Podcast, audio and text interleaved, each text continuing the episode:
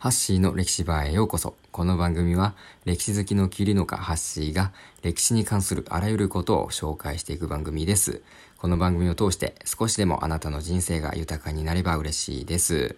今日からですね、番組名を変えてみました。僕結構あの夜中に更新することが多いんで、夜の雰囲気に合った番組名がいいかなと思って、今回歴史バーという番組名に変更しました。番組のサムネイルや BGM とかも全部変えてですね、また今日から、えー、新規一点頑張っていきますので、よろしくお願いします。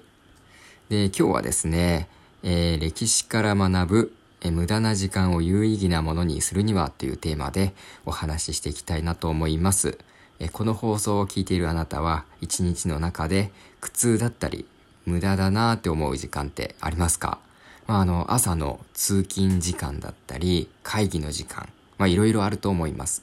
そんな時間を少しでも意味のある時間に変えられたらいいって思いませんか？あなたの捉え方次第で、えー、この時間、有意義な時間に変えることができます。まあ、こんな事例があるんですけど、あの戦争の時にですね、あの労働力不足を補うために強制労働をさせられてた人がたくさんいました。で、まあ、無理やり意味の見出せない労働をさせられてたので、まあ、中にはメンタルをやられてしまう人もたくさんいたんですね。で、そんな中でも強い精神力を、強い精神力を保っていた人たちがいました。まあ、彼らがなぜ、えー、そんな風に精神を病まずにいられたのか。まあ、それはですね、まあ、将来、また、まあ、自分は兵士として戦場に出た時のために体を鍛えておく必要があるということで、この強制労働は自分にとってトレーニングだと、まあ、筋トレだっていう意味付けをしていたんですね。まあ、これってすごくないですか？この、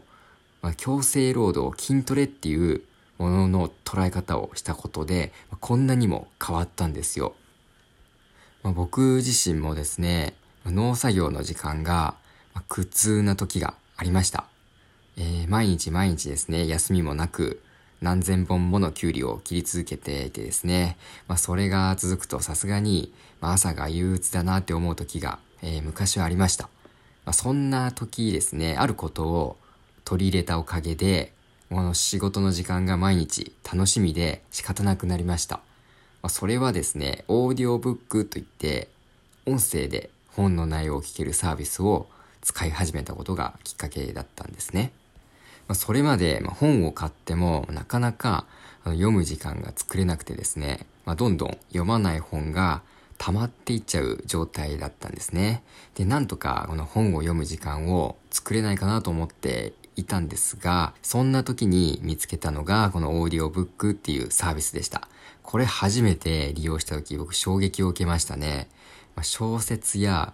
ビジネス書、あと歴史に関する本とか、まあ、いろんなジャンルの本をですね、プロのナレーターの方が読んでくれるんで、まあ、自然と、まあ、耳に内容が入ってくるんですね。まあ、このオーディオブックのおかげで、この農作業の時間がですね、僕にとって最大のインプットの時間になったんですよ。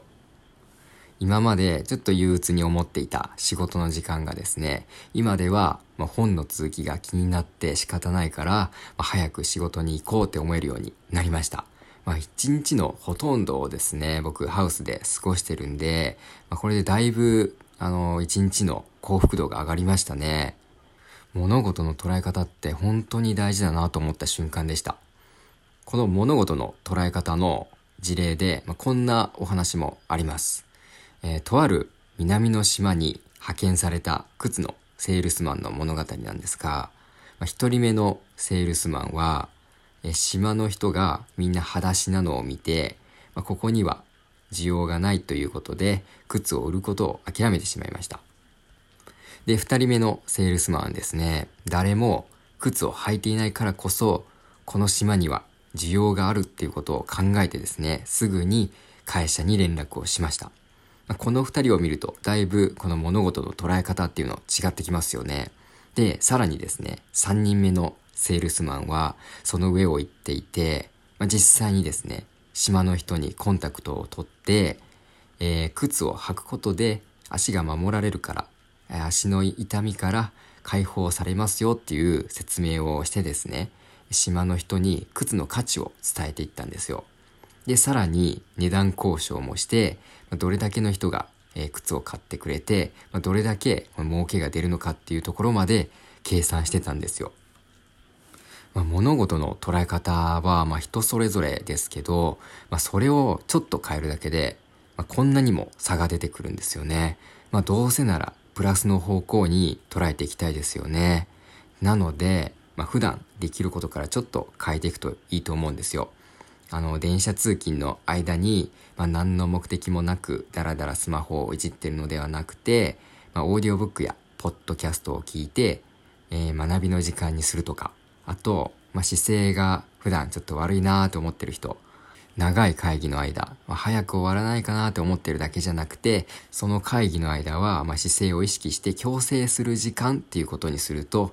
意味のある時間に変わると思うんですよ。まあ何でもいいんです。まああなたのモチベーションが上がるように、え、考え方を変えてですね、何か意味を持たせることで、この苦痛だったり、無駄だなって思う時間がですね、有意義なものに変わります。ぜひ試してみてください。いかがだったでしょうか？ちょっと最近ですね、番組の方向性をいろいろ考えてまして、まあ、ただ人物や出来事を紹介していくだけじゃなくて、えー、歴史を通して少しでも人生だったり、あのビジネスとかに役立てるようなお話をですね、していけたらいいなと思っております。はい。というわけで今日はですね、歴史から学ぶ、えー、無駄な時間を有意義なものにする方法というテーマでお送りさせていただきました。最後まで聞いていただきありがとうございました。ハッシーでした。